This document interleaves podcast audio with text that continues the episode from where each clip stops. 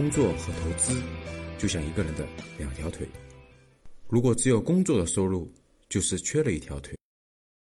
我上一期讲了，我最近正在看一本比较有意思的书啊，呃，是罗大伦写的中医祖传的那些东西。其实这本书呢，最吸引我的不是里面的一些通俗易懂的医学的知识，是里面的关于古代大医的这些人物传记。这些人物传记呢，深深的吸引了我。回想起来啊，我以前在大学时代最喜欢看的书就是人物传记，各个领域的人的人物传记都看过。我今天的很多这种人生观、价值观等等三观的东西，跟当时看这些书是有很大的关系的。今天啊，看这本中国古代这些大医们的传记的时候，哎，其中有一些环节呢，还是最最吸引我的，就是他们面对各种选择的时候所表现出来的这种最深层次的东西。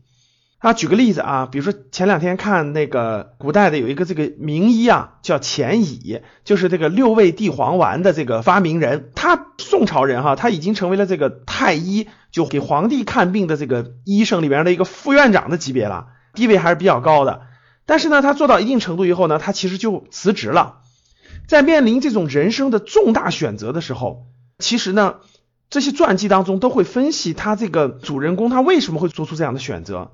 他内心当中真正所重要的是什么啊？所以像钱乙这个案例当中呢，这个人物传记当中呢，就写了他的信念。他的信念就是深入的继续研究这个医术，把医术更深的研究。第二就是救更多的这种孩子，因为钱乙是个很有名的儿科医生。所以当你看完他们面对各种困惑、迷茫。重大事项的时候所做出选择的时候，其实你就理解了他们最深层次的信念和价值观是什么，就会对你有所触动。哇，他是这样思考的。那如果我面临这样的困惑和问题的时候，我会怎么选择呢？他就会衡量反向衡量我们每一个人的信念和价值观。所以，我最近在看一本投资相关的书，投资相关书里面呢也是提到了一点，说很多人最后会发现。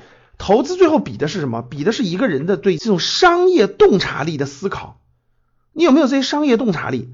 那这商业洞察力怎么提高呢？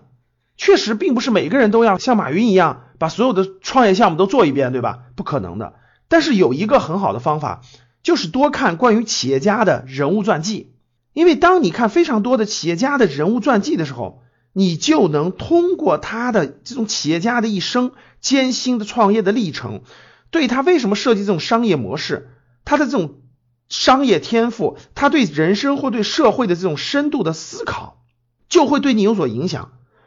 这些所有的，我们不管他是企业家的，还是咱们古代医生的，等等等等，我觉得各行各业的阅读人物传记越多，你的这种三观就能发生触动，就能发生对比。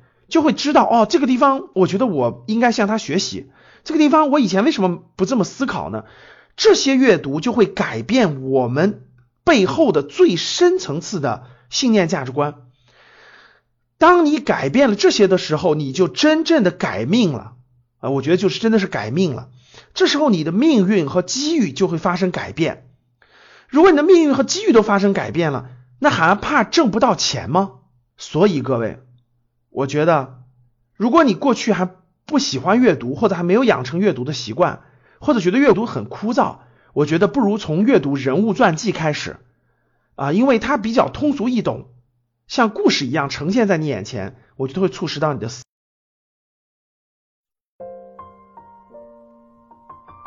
学习投资和理财，帮你走出焦虑，睡觉也能赚钱。听完很多节目后，还是困惑。不知道理财投资怎么入手？是不是之前投资有过亏损的经历？